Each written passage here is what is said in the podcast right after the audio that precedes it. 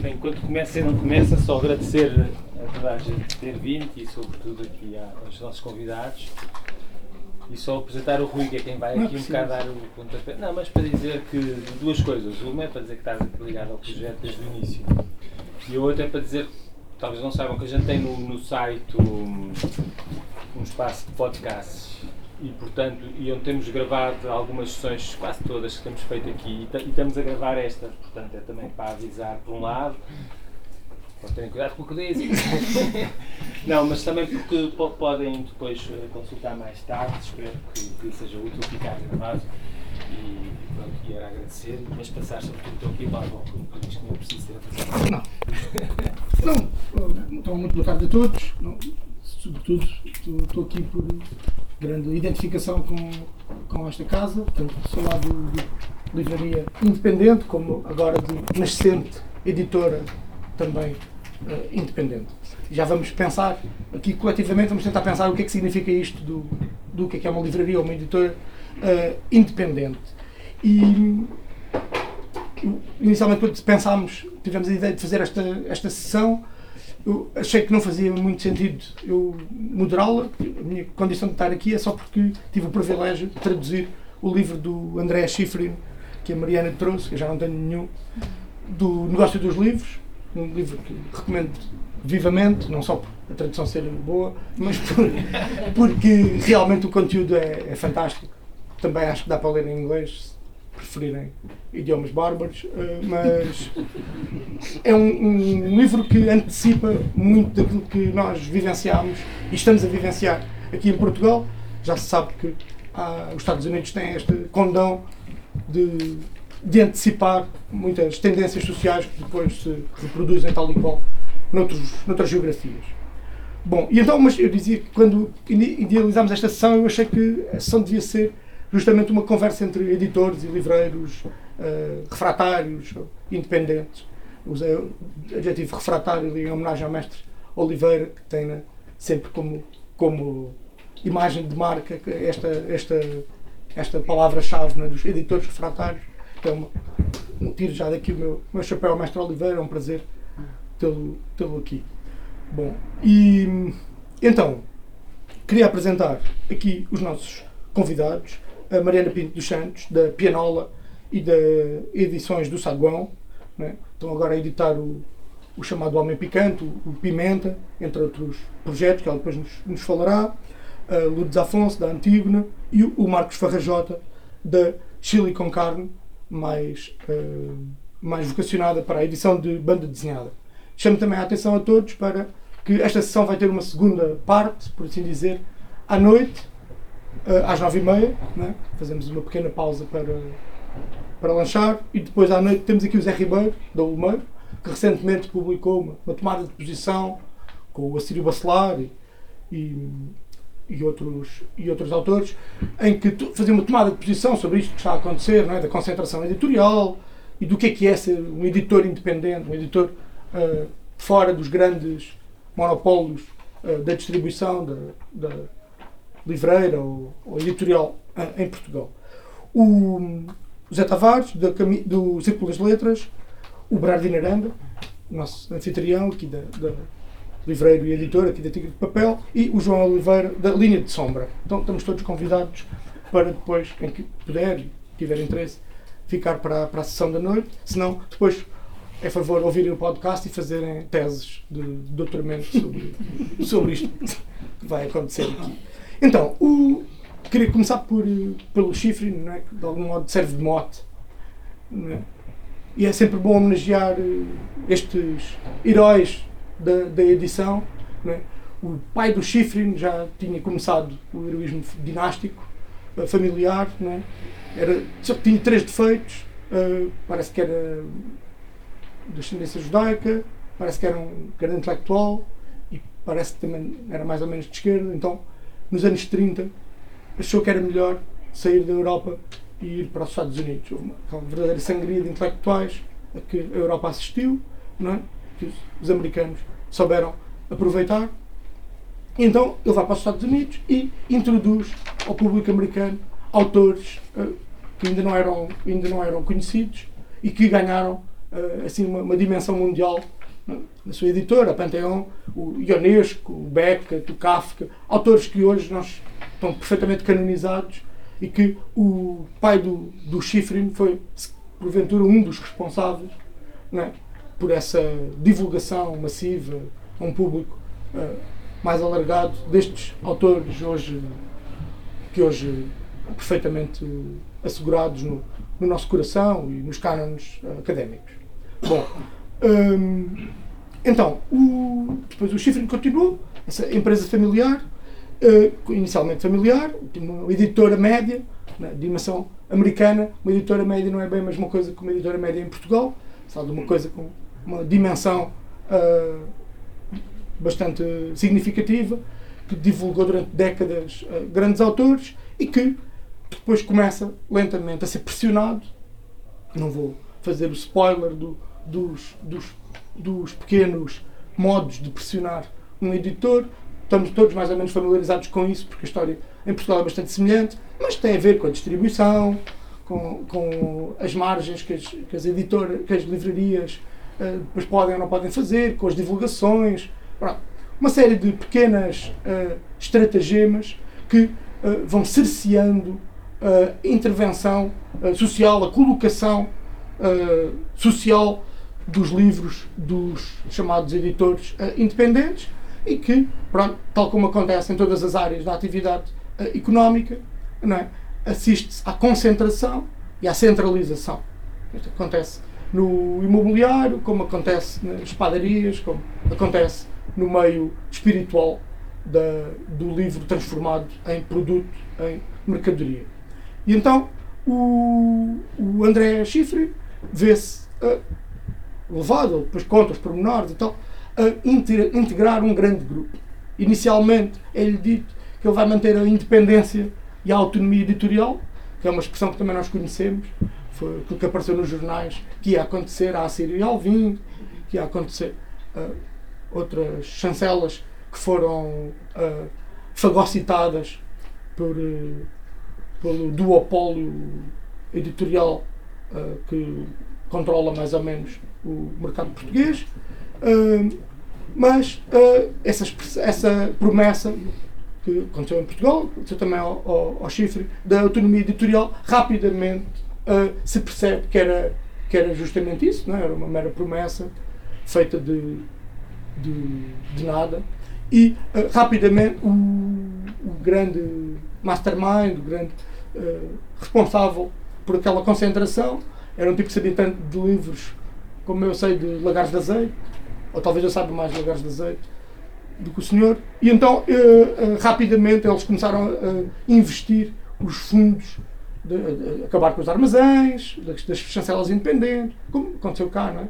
Que, quando a, a, lei começa, recordemos este facto, a primeira coisa que faz é reduzir os custos, unificando os armazéns e destrói, logo para começar, com o pé direito, para começar, como se costuma dizer, para começar de forma auspiciosa, espiritualmente fecunda, destrói. Uh, acho que na altura falou-se em um milhão e tal de livros, não sei se o número é exato, mas há de andar por aí.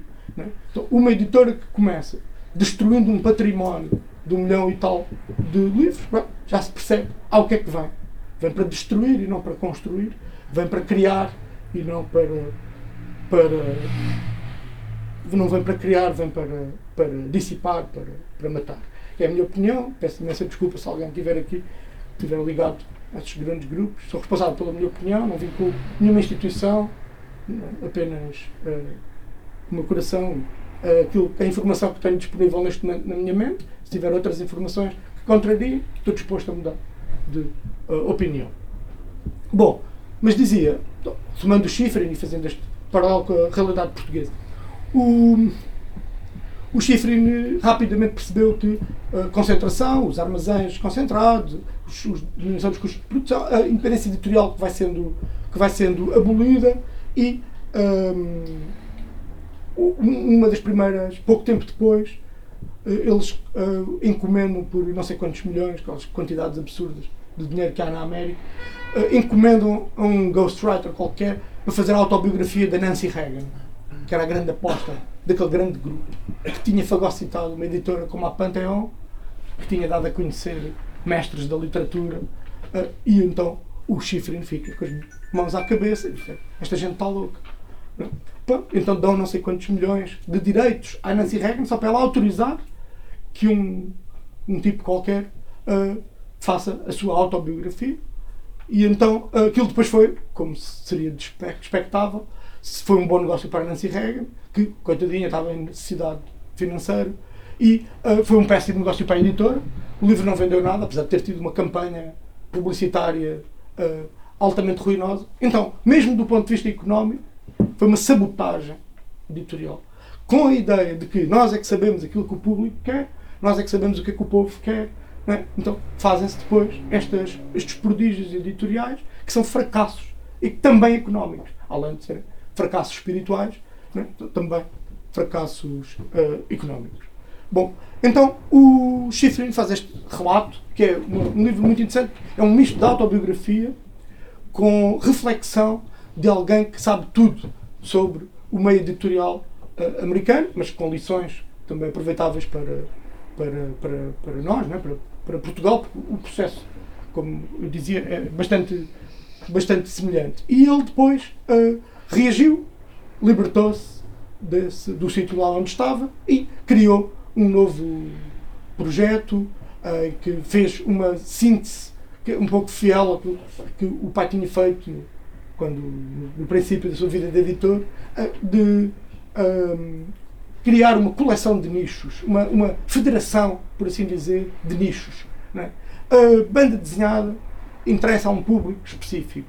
Então vou ter aqui uma coleção de banda desenhada. A ficção científica, os livros de história local, património regional, eles depois têm uma, uma, uma coleção só virado para, para questões da história municipal, história local. Bom, então federou uma série de nichos e uh, afirmou-se dessa forma. Depois o livro acaba com esta nota, não vou dizer que é uma nota de esperança, mas é uma nota de, de, de tomada de posição é? de, de alguém que soube reagir àquilo que, que lhe aconteceu e conseguiu ter, ter, a força para, para dar a volta e para, para continuar nesta senda da, da edição alternativa. Este livro também tem a grande privilégio de ter tido o prefácio do Vítor Silva Tavares, com certeza que estaria aqui uh, nesta mesa com toda a sua vivacidade, experiência e sabedoria também para nos contar da aventura editorial que foi a, a etc, não é? esse cometa que passou pela, pelo meio editorial uh, português. E então, começaria justamente por, por colocar a primeira questão, muito simples, é o que é ser uh, um editor independente, um, um, eu não gosto da expressão pequeno editor, pequeno em relação a quê, não é? Uh, um editor que edite grandes livros pode editar cinco ou seis, mas a literatura não se mede aos palmos nem a, quantitativamente. É? Então acho que uh, temos a Contraponto, a editora do, do Pacheco, temos a Olicipe do, do, era Olicipe, do, do Fernando Pessoa, do, aquelas experiências editoriais que editavam quatro ou cinco livros, marcam para sempre a, a história da, da, da, cultura. Não é? Por isso a, a palavra pequeno uh, pode ser mal entendida, a menos que nós lhe demos outro, um sentido mais, mais justo. E a palavra independente tem o interesse se a definirmos como independente dos monopólios, é? dos grandes grupos que começam por uh, aparentemente facilitar a logística, facilitar a distribuição, uh, agilizar uh, a circulação do produto, não é? digo aqui deliberadamente produto, é? ofensivamente, que é como o livro é, é insultado pelos profissionais do ramo, um, mas dizia que um, começa como sendo esta agilização do, do mercado, mas a médio prazo uh, cerceia-se, uh, e aqui é começa a, a, a, denúncia do chifre a ser ainda mais uh, perturbadora, a autonomia, a independência, a diversidade cultural a diversidade literária, o experimentalismo em literatura.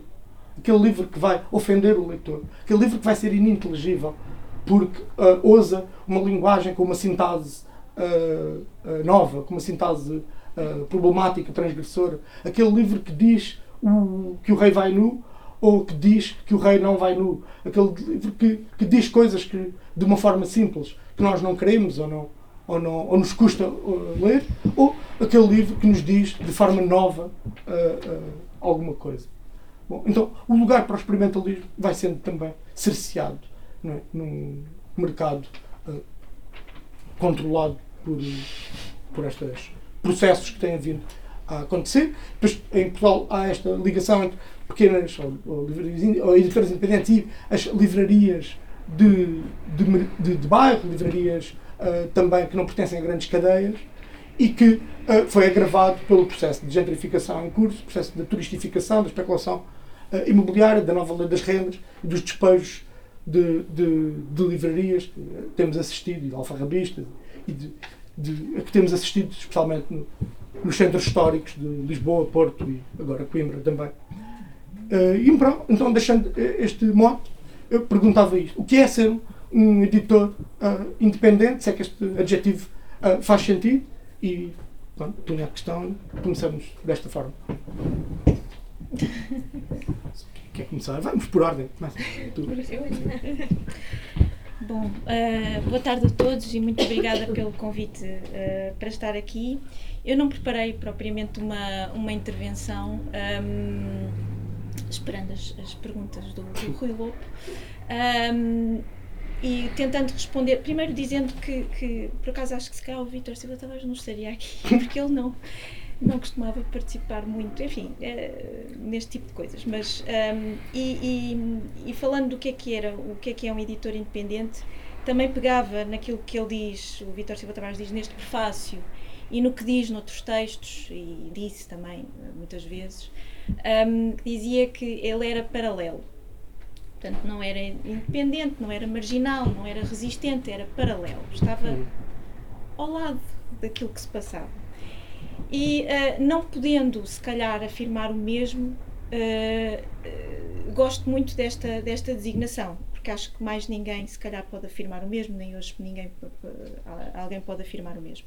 Mas gosto dessa tendência para estar ao lado destas grandes movimentações e dessas pressões de que o Rui falava e destas aglomerações um, a que o mercado obriga e a que a venda, ter de vender, ter de crescer, crescer, crescer, como ele também diz aqui neste prefácio, uh, uh, obriga.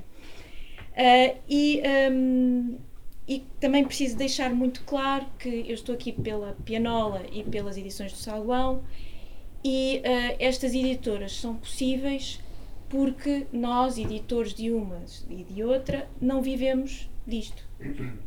Uhum. Nós temos, ela não chega, quer dizer, não chega, não chega para nada. Uh, portanto, uh, os livros que publicamos são feitos à custa de tempo roubado ao trabalho que, uh, que é remunerado. Um, no caso da pianola, ela surgiu num contexto, surgiu em 2012 e surgiu no contexto de uma associação sem fins lucrativos, que é a Associação Homem do Saco, e que foi uma associação que fizemos para, para levar a cabo uma série de projetos, de ideias malucas que nós queríamos levar para a frente e que não tínhamos outra maneira de fazer. Portanto, conseguimos, por sermos 10 uh, pessoas, conseguimos alugar um espaço, conseguimos pôr lá dentro uma série de máquinas de tipografia e de tipos de chumbo que alguns dos associados tinham e que precisam de espaço para serem guardadas. E nesse, nesse contexto foram levados a cabo vários projetos, uh, alguns editoriais, outros, uh, enfim, de design gráfico, uh, cartazes que hoje certamente muitos já são capazes de já ter visto, os cartazes do Homem do Saco. E, sobretudo, era um espaço para de experimentação. daquilo que gostaríamos de fazer e que de outro modo não conseguíamos. Uh, a verdade é que também isso precisa de tempo e, portanto, uh, é, é, desigual a, a, participação nesse espaço e é desigual os, o, o, tempo que temos disponíveis não, não é sempre igual que temos disponível para, para fazer essas coisas. Portanto, não, já aconteceu haver um ano, por exemplo, em que eu estive no Homem do Saco quase diariamente e agora mal consigo lá ir. Portanto, as coisas nem sempre vão, vão sendo. Um, são, são desequilibradas. Um, Posto isto, é, é, talvez seja. É, as edições do Salgão já são. Eh, já nascem noutro, noutro contexto, são uma editora minha e do Rui Miguel Ribeiro, que está ali sentado e que me pode ajudar a completar aquilo de que eu me esquecer. A Pianola também, o Rui também, também estava envolvido. Uh, portanto, dentro do Homem do Saco, a Pianola tinha 5 pessoas, as edições de Saguão agora têm 2 pessoas. E a redução também tem a ver com sustentabilidade. Um, porque quanto menos pessoas estiverem envolvidas numa editora destas, mais fácil é conseguir, uh, se calhar, de vez em quando, retirar dinheiro para pagar uma paginação. E, e é mesmo isto que, que, que, se está aqui a passar, ou seja, no, uh, uh, no caso da Pianola, todo o dinheiro feito com a venda de livros foi para fazer novos livros e permitiu, nós conseguimos fazer coisas destas e conseguimos publicar coisas muito diferentes e exatamente aquilo que nos apetecia, desde narrativas gráficas, publicámos duas narrativas gráficas do Dinis Confrei, que também é editor e que também está ali. um, publicámos eh, dois livros de fotografia que não se venderam nada. Uh, publicámos poesia, uh, publicámos ensaio, uh, publicámos livros que esgotaram. Uh, e outros que temos ainda vários exemplares uh, guardados. Mas foi uh, publicámos o, o, livro do Zep, por exemplo, que é um pequeno um, guião para uma animação que, que ainda, ainda vai ser desenvolvida, e publicámos o nosso último livro que saiu. Foi o livro, precisamente dos textos do Vítor Silva Tavares, que inclui o prefácio a este livro. Um, eu, eu, eu, o nome do Vitor está a surgir muito, não é por acaso. O Vitor morava ao pé uh, da, da, do Homem do Saco, era visita assídua e trabalhámos muito com ele também na produção gráfica de sobrecapas para aí, etc. Uh, eh, e este livro uh, dos textos dele foi pensado, enfim, foi pensado há imenso tempo, mas foi feito ainda, em, em, grande parte, foi feito ainda com ele. Um, este modo de. esta maneira de nos, de nos sustentarmos, de conseguirmos prosseguir. Um, tendo outros meios de sustento para além disto, porque não, não, não, estes não chegam, é, a meu ver, a única maneira que nós temos de produzir dentro de alguma liberdade. E, e a liberdade possível, porque acho que a liberdade não existe em geral. Um, e a nossa liberdade possível é de escolher publicar exatamente aquilo que queremos, quando podemos e quando queremos. Ou seja, nós não estamos, um, não estamos condicionados pela tal ideia de crescer. Nós não temos uh, funcionários a quem pagar, uh, porque se não, se não houver dinheiro, quem não, somos nós que não recebemos, e é, e é o, o normal, é raro conseguirmos fazer alguma coisa que, que nos permita algum pagamento. Um, e, mas uh, isso permite também não ter, uh, de, não estar dentro desta máquina voraz uh, de que, enfim, a partir do momento em que se começa a ter que pagar empregados, pagar seguranças sociais, etc., é preciso, é preciso editar. É preciso começar a editar, editar, editar. Um, e isto é mesmo assim, enfim, para o bem e para o mal, não é? Uh, porque é preciso pagar às pessoas, as pessoas não podem ficar sem, sem os seus salários. Uh, e, portanto, o nosso caso é um caso particular e não é um caso ideal, mas foi a forma que nós conseguimos de publicar exatamente uh, aquilo que queríamos.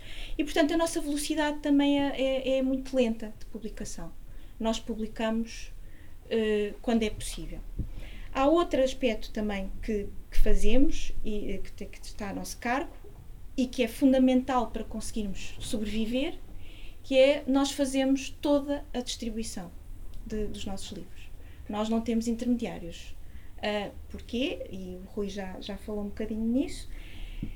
Os intermediários, neste momento, levam uh, uma percentagem brutal do preço de capa do livro o faz aumentar imenso. Portanto, nós assim conseguimos também manter algumas edições que até, que até são caras de fazer, conseguimos mantê-las com um preço relativamente acessível. Um, e, e, enfim, e temos uma concentração gigantesca, sabemos disso, no, enfim, no grupo da Porta Editora, que controla um, a grande fatia da distribuição de livros com a Bertrand e, e, a grande fatia de livrarias espalhadas pelo país todo, que, é, que são as livrarias Bertrand.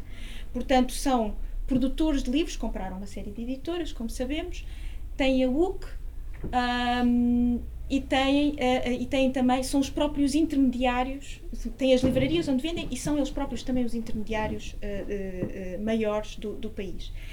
Portanto, o, eu já não me lembro qual é o último número, se calhar podem-me ajudar, qual é a percentagem que, que atualmente a Bertrand e outros grandes distribuidores podem levar do preço, mas é acima de 60% na distribuição, na distribuição não é? 60, Acho que já está em 66%. Portanto, Portanto, imaginem o que- como é que uh, se consegue fazer a distribuição quando se levam uh, 60% do preço de capa do livro, não é? Posso, Sim, sim, sim. posso dizer que assim, se uh, lidares diretamente com a FNAC são 40%, com a Everton é 45%. Depois nós lidamos, exato. Não, não, mas se usares eles. uma distribuidora vai ficar nos 65%, 65, não é? ou 60% por causa da, da Bertrand.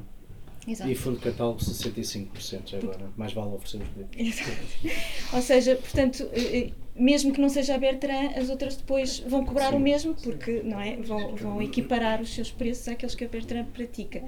E de facto, se, se nós lidamos diretamente também com a FNAC, eh, sendo que não- nem todos os nossos livros vão para a FNAC, Exato. e aí temos outra, outro problema que eu se calhar posso-vos passar a palavra logo a seguir para continuarmos depois mais em conversa e não só eu a falar. Um, um local como a FNAC é bastante bom, vende bastante, é verdade. Nós conseguimos eh, vender assim grandes quantidades de vez em quando. Um, só querem alguns títulos, mas os livros têm e os livros têm um- uma validade de 3 meses. Não é? São novidade de 3 meses e depois acabou. Normalmente são é devolvido aquilo que não é vendido e é raro quererem uma reposição. Portanto, o livro dura, dura três meses, não é? Hum, e, portanto, nós, evidentemente, preferimos muito mais trabalhar com um conjunto de livrarias que não põem prazo de validade nos livros ah, e que são poucas, mas acho que são bastante sólidas. Estamos numa delas, eh, a Letra Livre também, que editora também, aliás, deste livro. Ahm, devo dizer que o grupo Almedina, que é um grupo de médio, de, de- também tem outra política na forma de, de- de vender os livros. Ahm, e, portanto, há assim algumas livrarias que, ahm, a que somos fiéis e que nos são fiéis e que vão permitindo, onde não se vende muito, é, é, é um facto, ou, enfim, não é, não é não se vende muito, até se vende, mas demora. É às pinguinhas, ah, não é? É encomendam dois exemplares, depois três exemplares e pronto, e está tudo bem, mas eh, até vai, vai, vai se vendendo, mas é às pinguinhas. E há outro sítio onde nós vendemos bastante, que é no nosso site. E é verdade que, hum, que há bastantes encomendas, sobretudo quando os livros saem, não é? Depois, depois morre um bocadinho. Mas quando os livros saem, há assim um grande volume de encomendas que temos diretas no site, presumo eu pela falta de livrarias onde eles possam encontrar. Desculpem. Hum, ora, boa tarde. Hum, portanto, eu estou cá em representação da Antigna e do editor Luís Oliveira, que está ali. Hum, queria só, antes de, de- de- de dizer o que penso sobre o que é, afinal, ser um editor independente, queria só agradecer o convite do Fernando, do Fernando Ramalho. hum, para estar numa livraria que é bastante cara à Antigna ah, e onde ainda outro dia um colaborador nosso, o Bruno Lamas, apresentou ah, a honra perdida do trabalho e penso que terá, terá corrido bem. Queria felicitar também a livraria pelas iniciativas realizadas, algumas das quais tenho, tenho, tenho vindo a assistir, e saudar também os meus colegas que estão ah, aqui ao meu lado. Ora, em relação à, à primeira pergunta, hum, eu preferia responder pela negativa e dizer o que é que um editor independente não é. E um editor eh, de qualidade, eh, literário. Um, é um editor que não pactua com a alteração de boas práticas ou com práticas aconselhadas da edição. Portanto, um, a quantidade nunca será superior à qualidade. Um, uma editora independente não se pode reger por critérios de escolha do marketing, desde o grafismo definido pelos marketeers e por pessoas que só percebem de pastas de dentes, e também não pela oportunidade de venda na livraria. Um, editor independente não pode pactuar com, com uma configuração de linhas editoriais específicas impostas pelo marketing ou só pelas sancionadas pelo marketing um, e é geralmente uma, é uma editora onde há, e é o que acontece na, na Antigna, uma grande liberdade da parte editorial. Um, é uma editora que, uma editora independente que se recusou sempre a alterar relações e dinâmicas entre os intervenientes no processo de edição. Ou seja, o distanciamento bastante maior que há num grande grupo e numa editora um, um, mais comercial, uh, em que muitas vezes os intervenientes no processo do livro são meros assalariados, tarefeiros, fazem trabalhos à peça, um, e em que há uma lógica de inundação de mercado, não se verifica numa editora independente, pelo menos como a Antígona. isso não acontece antes de talvez de passarmos a, a, a, outra, a, outras perguntas e dar a palavra aqui ao, ao Marco, eu, eu gostava de conseguir explicar-vos um bocadinho como é que a Antígona. Um, ah, eu sei que a, a, Tigres de Papel está de parabéns este ano, não é? São dois este anos mês, de atividade este mês. A Antígona. Hoje, hoje, hoje mesmo. Parabéns. A Antígona só estará de parabéns para o ano, porque no próximo ano, em 2019, completamos 40 anos. 40 anos de minoria um, absoluta. Como, é, como dizemos, minoria absoluta, 40 anos a empurrar as palavras contra a ordem dominante. 40 anos também, como podem ver nos nossos sacos, de conspiração permanente contra o mundo. E eu penso que a Antígona é um caso de sucesso entre os editores independentes. Como é que uma editora que, e agora dou a palavra ao Luís Oliveira, que está ali sentado, mas eu, eu tenho aqui uma citação dele, porque depois fui fazer muitas perguntas antes de saber que vinha cá. Então disse-me Luís um, como é que se consegue manter uma editora independente, mantendo a qualidade.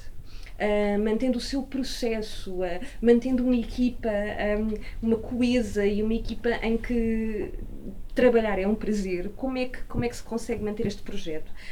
E disse Luís outro, dia, Luís outro dia: qualquer projeto demora muito tempo a afirmar-se. É preciso marrar, marrar e não desistir nunca. Já Céline dizia que primeiro é preciso criar um estilo e depois tudo corre bem. Quanto a mim, não devemos imitar a borboleta que muda depois conforme o vento.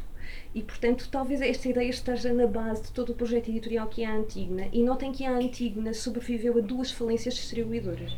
À falência da Dig Livro primeiro e à falência da Sodi Livro. E, uh, remetendo um bocadinho aqui para a experiência da, da, da Mariana, portanto, a Antígona é filha do editor Luís Oliveira, que durante muitos anos pensou este projeto. Um, reuniu uma lista de livros a publicar, sempre foi um grande leitor.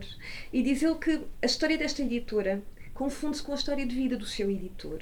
Portanto, há aqui um projeto com uma imagem uh, muito, muito forte e que demorou tempo a criar, mas talvez seja uma das condições essenciais de uma editora independente ter esta imagem forte, ter este posicionamento face ao mundo, um, até para, pronto para fidelizar leitores, para ter um, uma, uma política uh, editorial.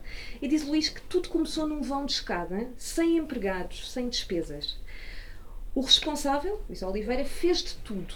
Desde escolher livros e fazer o acompanhamento nas tipografias, até carregar pacotes de livros para caves emprestadas, os armazéns grátis da altura, ocupando até os quartos dos filhos, que sempre compreenderam os problemas de espaço do pai e as dificuldades da firma. Trabalhava com tradutores e revisores pelos cafés da cidade, na altura ainda os havia, entre amigos e amantes, e assim foi lentamente crescendo até chegar onde está. Um, não sei se posso entrar já naquela que eu penso que é a receita do êxito da Antígona, mas gostaria só de vos deixar umas ideias muito breves, não quero alongar-me muito. Mas a Antígona é uma editora com história uh, com um percurso, com autores que marcaram gerações de leitores, com livros que mudam vidas. E é muito frequente leitores enviarem-nos e-mails, ou até mesmo na feira do livro, leitores dizerem este livro mudou a minha vida. Ora, acho que é sinal que estamos a fazer qualquer coisa bem no, no, no que fazemos. Portanto, é uma editora de livros formadores e uh, eu que trabalhei numa editora grande, Uh, e que me vi na, depois na Antígona, fez-me ter muita esperança na humanidade. A trabalhar na Antígona e perceber que há uh, estes leitores. Um, bom, mas a Antígona, sobretudo, uh, conseguiu subsistir porque os seus livros vendem, é verdade. E teve alguns best-sellers, é verdade. Uma editora independente pode ter best-sellers. Eu trouxe três que gostava de, de fazer circular, está bem? Vou, vou mostrar-vos.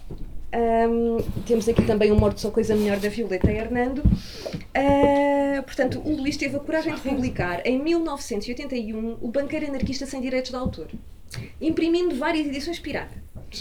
Talvez umas 50. Teve também o êxito do Papalabi, que hoje não trouxe, com mais de 300 mil exemplares ao longo de 37 anos, e outros títulos como Mortos ou Coisa Melhor, que está a passar uh, entre vocês, de uma autora catalã de 14 anos, que vendeu 10 mil exemplares em poucos meses. Um, bom, somos uma editora com muita personalidade, uma editora que gostamos de dizer é um estado de espírito, uma forma de encarar o mundo. E não é só uma editora. Uma editora que não é passiva, que tem uma palavra a dizer sobre o mundo que a rodeia e que o faz, sobretudo, pelos livros que edita. Uh, esta noção de, de que editar é tomar uma posição face ao mundo é muito uh, da Antígona, uh, pelas escolhas que se fazem. Um, e cada livro publicado pela Antígona é acolhido com confiança e entusiasmo. Portanto, os leitores têm expectativas. Ora, isto cria-se com muitos anos, lá está, amarrar, amarrar, amarrar. Mas a verdade é que é possível uh, criar isto e eu vejo todos os dias pela Antígona. Porque há leitores fiéis, senão não tínhamos conseguido subsistir, que se identificam com os princípios da editora, um, que sabem que não há desilusões e sabem que não editamos mal, que editamos boas traduções, textos bem revistos uh, e que não fazemos cedências. Um, aos livreiros, o que quer que seja, às ondas do mercado. Uh, não publicamos para nós, não tenham essa ideia. Um, e isto é algo que se traduz da identificação dos leitores com o projeto. Um, outros sucessos, outras chaves do êxito, que já foi aqui falado também pela, pela Mariana, nós temos distribuição interna, sobretudo desde a falência da Sódia Livros. Uh, tivemos a sorte de encontrar uma pessoa, a Gabriela Martins, que está ali, que se dedica inteiramente aos nossos clientes, que assegura o trabalho todo de, de, de, de promoção, de apresentação das novidades aos livreiros, uh, os nossos colegas do armazém, sempre muito cheios de trabalho, um, e sem ela estaríamos muito mais sujeitos à lei das livrarias e a, a tudo. Outro aspecto muito importante Uh, para a formação de uma editora independente de, de, de, êxito é não dar passos maiores do que as pernas. Uma gestão muito, muito cuidadosa, muito rigorosa das contas e não esqueçamos que a edição é um dos negócios com maior taxa de mortalidade infantil. Não é? Quantos projetos não nascem e não se aguentam. Pronto. Um, e por fim, quero só dizer uh, que consegui. Pronto, eu calmo já. É fiquei aterrorizado. Pronto, eu calmo já, eu calmo já, eu depois continuo. Pronto, e este, eu depois gostava também de falar dos desafios eh, atuais, não é? Com que, com que a Antígona para e como é que conseguimos continuar a publicar sem fazer cedências. Mas eu agora passo a palavra. Não, não, não queria interromper nada. Foi uma metáfora assim assustadora. Eu pensei nas, nas crianças. Não, mas é também, não é? A taxa de mortalidade sem dedos e gangrenarem e morrerem assim a rotos, não é? Tipo... É sempre um bocado apocalíptico. Não é? Assim. um, bom, acho que quase me resta pouca coisa depois destas duas intervenções, no sentido Uh, em que há pontos de concordância, se calhar as preocupações da, da pianola e o, e o sucesso da, da Antígona uh, acabam por, uh, por, se complementar nesta, nesta conversa de, de, como é que as coisas se constroem, como é que as coisas podem ir para a frente, sem, sem estas cedências também que, que quando um, um, editor tem uma, uma visão do que quer fazer, como é que quer fazer isso tudo. Um, Sendo nós também uma associação, o caso da Chile com Carne, por isso temos essas identificações com, uhum. com, a pianola, sem dúvida, e os problemas que isso, que isso acarreta. Não temos 40 anos, uh, quer dizer, eu tenho 44, mas pronto, não é a mesma coisa. uh, mas existimos desde 95, legalmente desde 97, e o projeto, enquanto hum, plataforma editorial, gosto de usar mais este termo do que propriamente editora, eh, desde 2000. Uh, eu acho que o que eu posso oferecer aqui como, como pontos de, de referência e de, de, diferença entre, entre o que está aqui a falar, talvez sejam três situações que se calhar nos caracterizam de alguma forma. Uh, se calhar começo pela, pela mais reles, porque foi ele, foi ele que começou assim, a culpa é dele, que é, ah, somos de banda desenhada. Bom, realmente uh, é verdade que a fundação da, da associação começou com muita gente ligada à banda desenhada e, na essência, é o nosso, nosso catálogo. No entanto, uh, rejeitamos um bocado o microcosmos que isso significa ser da banda desenhada, que é um lugar horrível, de, sórdido, uh, nostálgico, uh, colecionista. Também há colecionadores, obviamente, de, de, livros anarquistas, claro, atenção, ninguém é inocente. Mas, pronto, no caso da banda desenhada, há esse pendor muito tradicionalista, comercialoide da coisa. Por isso nunca ficámos satisfeitos só de, epá, como se a banda desenhada fosse o nosso alfa, alfa e ômega da nossa vida, porque obviamente se eu comecei a fazer algum tipo de banda desenhada, desde miudinho, e depois há uma expressão horrível no caso da banda desenhada, que é onde é que começou o bichinho da banda desenhada? tipo, fuck off. Não há bichinhos para ninguém. Quer há micróbios e são doenças. Um, mas por isso mesmo sei lá, o que me afetou se calhar mais para fazer um tipo de banda desenhada, se calhar foi a música, ou se calhar foi o cinema, ou se calhar foi a poesia, ou se calhar foi outro, ou foi a antiga, até, uh, que, que faz ter as escolhas, um grupo de pessoas juntarem-se para fazer um tipo de desenhada que à partida que, não, que não, não há expressão nesse meio, porque para já é banda desenhada, dois, é uma banda desenhada bizarra, alternativa, independente, underground, uma série de chavões que acho que pouco importam na, na realidade. Um, e então também editamos uh, literatura ficção, ensaio, temos um disco 10 polegadas em vinil, umas cassetes, uns álbuns em linha e pronto, e na realidade quando nós também começámos a Chile com carne justamente ser uma, uma espécie de lata cheia de feijões lá dentro uh, sempre houve, desde o início, uma vontade de fazer mais do que para desenhada, apesar de haver muitas pessoas ligadas a esse, a esse meio. Artes plásticas, teatro, etc. Depois andámos todos à bolha em 2000, ok, plataforma editorial e já chega de hum, arte contemporânea e coisas assim desse género. Eu sei, é um bocado reacionário o que eu estou a dizer, mas. Uh, bom, depois, como associação, obviamente. Uh, temos essa, também essa vontade de estar um bocado à margem, podemos ser gravados pela Tigre de Papel a dizer bacuradas que não é um problema e até podemos escrever editoriais nos blogs e essas coisas todas a dizer, epá, o, tudo isto é uma grande, agora ponho um palavrão e inserir palavrão e discutir e gozar e até fazer uma espécie de simulacros do, do que é que é até uma lei, uma coisa assim do género. Realmente a, a, até a Chile com carne é bem comportada, tem umas coleções. Uh, agora vai destruir uma pequena editora que é minha e da Joana Pires, que entretanto chegou, e que está com uma t-shirt da editora, que é impronunciável, a Menor, 3 anos, 3 anos, 2 anos, um gay. E a Chile com carne, esses sacanas vão comprar a Menor. Vão absorver essa grande editora. Yeah. Fantástico, não é? Bom, podemos brincar à vontade, de certa forma. E podemos brincar também porque, pronto, por ser uma associação não profissional, e também um bocado com a pianola, que é o trabalho das 9 às 5 é que paga, as pessoas estão à frente e que, que trabalham, que queimam as pestanas e, e tempo, tempo perdido, não gostei dessa expressão, parece tempo, não é o tempo roubado, o tempo roubado, roubado não é? Uh, não, é bom, porque não é pronto, Claro, sim. claro, mas para outro lado há prazer também. Sim, pronto, é, é... Nós, é porque queremos, não é? É, exato. Um, isso, isso, isso permite-nos também, pronto, não sermos profissionais, também não pensarmos, se calhar, até que ponto é, é importante o, o, dinheiro que entra ou não entra. Claro que é importante, sempre, não, isto seria, no mínimo, cínico, não é? Estar, estar a dizer desta forma, não é?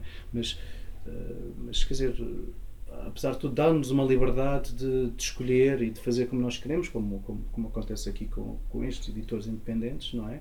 De formas diferentes, obviamente, uh, de trabalhar pá, com, com, uma visão e não, não, não ficarmos a pensar, é para se cá podíamos editar umas mangas de, dela gosta dele e ele gosta dele e depois não sei o quê, depois uns super-heróis, umas cuecas à mostra, essas coisas todas, não é? Por isso temos obviamente uma linha que que se vai criando sem, sem nenhuma espécie de, de, de pressão.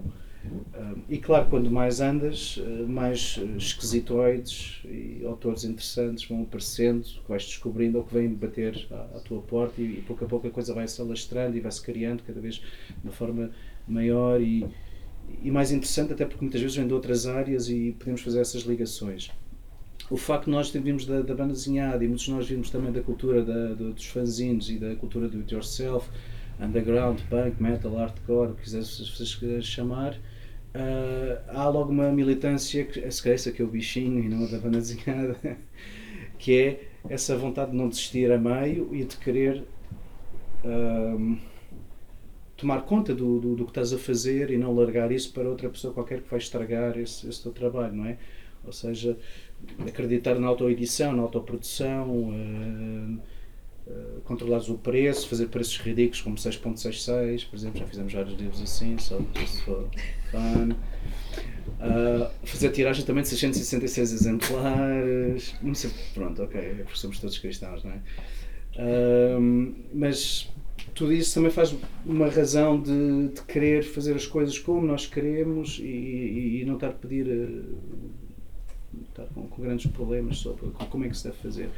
E com isso também sabendo que há logo uma rejeição à, par, à parte, dos próprios livreiros e, na pela própria condição da bandazinhada não ser entendida como é tão interessante como o Boris mas eu também não gosto do Boris o Kafka, ou, ou seja, quem for, há essa rejeição que é uma coisa menor, né, para ileterados, e obviamente que sim, 90% da produção da desenhada é para ileterados, provavelmente, é para crianças e para jovens, saudosistas, isso tudo, não é?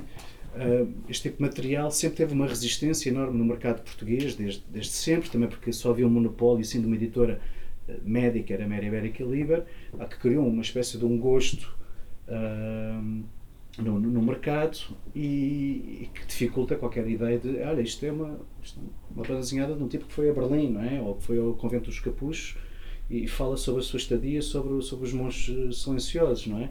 Uh, essas coisas não são fáceis de serem assimiladas pelas livrarias e tanto faz ser a FNAC ou ser a Tico de Papel, já tivemos até uma fight, já tivemos um bife uma vez. Uh, mas é preciso insistir. E sabendo que há essa resistência, também sempre arranjamos formas alternativas de distribuir as coisas ou de trabalhar os nossos materiais, a nossa edição, a nossa distribuição. Uh, isso vem um bocado de cedo, porque, por exemplo, no, caso, no meu caso, comecei a fazer fanzines em 92. Uh, ah, eu, por exemplo, eu fugia dos colecionadores de bananzinhada, porque eu sabia que venderia a eles X cópias, mas preferia ir para o bairro alto ou para um concerto, chatear alguém e dizer: pá, gostas de bananzinhada? Ah, não, não conheço. Olha, vê lá isto e pronto, uma cerveja ou, ou sem escudos. Devia ser isso. E esse, para mim, era muito mais combativo. Claro, obviamente, nos dias de hoje não ando com 100 livros, não sei qual, qual, é, qual é a quantidade do nosso catálogo, nas costas e para, um, para o bairro alto, olha, queres isto? E já agora custa 15 euros, já não custa 100 paus, não é? Uh, claro que não fazemos isto, mas temos outras formas de, de, de, realizar isso, que é festivais de rock, só milhões de, milhões de festa, vamos lá quase todos os anos, este ano não vai haver, mas pronto. Festivais de, de metal, de jazz, música eletrónica, dança, de cinema, performance, ou seja, tentamos ir ao encontro das pessoas normais e não dos creepy pessoas creepies da banda desenhada, embora agora também vamos ao Festival da Amadora nos últimos três anos, acho eu, que estamos lá mesmo com, com um stand, começamos a dar prémios e então temos ido. É importante, obviamente, comercialmente, ter essa presença. Mas há sempre esta liberdade também de escolher de que não, eu não te quero vender sequer. e isso acho que é divertido, no mínimo, de vez em quando. Claro que depois podemos chorar que as pessoas não compram ou questionar que são os, os, filhos da mãe, porque também não, não selecionam alguns livros, fazem uma espécie de uma censura muito encoberta. Uh, que nós nem conseguimos perceber, por exemplo, aconteceu isso com três livros nos últimos tempos. A Bertrand só censurou um livro, por acaso. Uh, posso usar, obviamente, a palavra censurar, não é? Uh, mas o que aconteceu foi eles não disponibilizaram, colocaram apenas no, no site da, da, FNAC a possibilidade de poderes comprar o livro, mas não quiseram ter nos escaparates, não é? Por isso, isso é uma censura, obviamente. Um deles foi o Papai em África, não sei se vocês conhecem esse livro, que era um autor sul-africano, o Anton Kannemeyer, que é um, pronto, tem um aspecto de um Tintim, mas é um falso Tintim, porque é uma crítica super feroz à sociedade pós-apartheid. O livro vendeu bastante bem, teve um pequeno escândalo com a Gulbenkian, foi depois uh, premiado pela Amadora como o melhor álbum estrangeiro editado em Portugal, e foi o que eles quiseram. Depois fiz, quando o Anton Canamair teve cá uma exposição no ano seguinte na Amadora, e nós não tínhamos livros, tínhamos escutado, e era muito caro fazer aquele livro, fizemos outro livro chamado Nelson Mandela, em que escrevi no editorial que o Papai em África não foi aceito na FNAC e a FNAC uh, encomendou 120 exemplares. Pronto, eu acho que isto já mostra tipo, qualquer tipo de esquizofrenia que há no mercado e como é as coisas funcionam mal logo à partida. Outros dois que eles censuraram, que a gente também não consegue perceber, porque não será por haver alguns seios femininos na, na, nas bandas desenhadas, ou pilas, já agora, e que não eram escatológicas ou violentas, eram perfeitamente naturais, não era uma coisa pornográfica ou erótica, tucur. Não será chocante para ninguém, não será, será, o Manara será mais chocante provavelmente do que, do que os livros do André Coelho, o Terminal Tower e o, e o Assédia, que não conseguimos perceber, não, não, não entraram, por simplesmente ninguém consegue perceber. Uma outra editora que também tem um livro com, com, com esse mesmo autor, com esse mesmo ilustrador, também, uh, também teve assim, uns problemas, também não, não, não, não entraram. Também havia umas pilinhas, mas, mas, mas, mas pronto, não, não, é um bocado estranho. E eu começo até a topar um bocado se haverá uma espécie de puritanismo anglo-americano, zoide, uh, na, na FNAC, porque nós também editamos um livro chamado Anarco-Queer, Queercore, e, por exemplo, encontrei esse livro uma vez na, no FNAC da, da Vasta Gama, uh, embalado, ou seja, plastificado, que ele não é, na, quando vem da, da gráfica, na secção de banda desenhada, porque é um livro. Esse livro correu tudo mal uh, de uma forma muito estranha, desde o autor que é o Rui Eduardo Paz, que é um, é um crítico de música, de música bastante reputado todos os outros livros que nós editámos dele sempre teve uh, algumas resenhas críticas no público, até uma entrevista no, Expresso. Quando chegou a cena do Queer Core, houve apenas duas sessões críticas, que foi na, na Time Out e, na, e no Observador, nas secções gay. Muita gente fica pasmada. O Observador tem uma secção gay, mas tem. Uh, e depois silêncio absoluto. E em relação à distribuição, o livro foi parar não às secções de música, mas sim às secções de sociologia, não ficção, não ficção uh, portuguesa e no caso deste, na, na FNAC do, do Vasco da Gama, foi para a banda desenhada, porque como nós somos da banda desenhada, uh, qualquer livro que a gente edita que tem bonecos é BD. Yupi. E eu acho que isto basicamente dá os dados todos sobre o que é que nós fazemos, o que é que Sim. realizamos e os nossos problemas, lamentações e momentos de glória. Boa. Eu gostava de passar a palavra ao, ao público para começarmos uma conversa. Só te pedia uma coisa que tu disseste que eu achei muito, muito interessante e depois não, não desenvolveste. Uh, porque é que adotaste aquela expressão da plataforma editorial? Estava um pouco ao encontro daquilo que estávamos a falar, de uhum. federarmos é uma série de, de, de, de, de nichos. do saco, porque uhum. muitos sócios têm os seus era, próprios projetos, que é que nós, não é? Que é que Vocês têm montes de coisas. O que é que era o nosso ateliê de edições? Temos que ser criativos com as palavras, pelo menos. Não, porque precisamente porque conjuga um lado de feitura artesanal, livros também, ou seja, há uma atividade comum, que normalmente o saco, que, que é mais englobante, no sentido de, que todos participam, que eram umas plaquetes um, de artesanais, tanto compostas em tipografia de caracteres móveis, como ilustração, e que eram quatro, quatro duas folhas dobradas a meio, quatro páginas, portanto, capa, texto, ilustração e colofone. Uh, muito inspirado numa experiência que tivemos com, com o senhor italiano, Alberto Casiraghi, que tem este método de fazer um livro por dia, exatamente nestas condições, de uma forma artesanal. E nós tivemos contato com ele logo no início, foi quando, quando a associação surgiu, e fascinados e em homenagem, decidimos prosseguir, fizemos alguns com ele cá, e decidimos prosseguir isso durante algum tempo também para, para gozo nosso, nosso e para gozo depois também de quem tinha acesso aos livros. Tiragens pequenas, 50 exemplares. Não só. Tipografia artesanal não dá para mais. Está quase tudo. E, Pronto, mas uh, a associação permitiu criar várias chancelas. Portanto, está lá a Pianola, como está a Mo, Bom, como está a Diário de um Ladrão, com as edições do Tério, Sem Cabeças. Portanto, nós, Também nós sabemos, podemos rivalizar com a própria editora em, em número de chancelas. Não, e, a- e a 20, e a 2020, que tu falaste num duopólio, mas na realidade, atualmente no mercado português há um triopólio, não é? Sim. Há uma editora, Sim. essa 2020, que é um bocadinho Sim, mais sim, sim, sim. eh, disfarçada, as pessoas não topam, que, ao contrário da lei, né, que tem um Uhum. grande marketing da. Porto, não é? Sim, e agora a entrada da que Mouse. comprou o também. Cavalo de Ferro, sim, recentemente.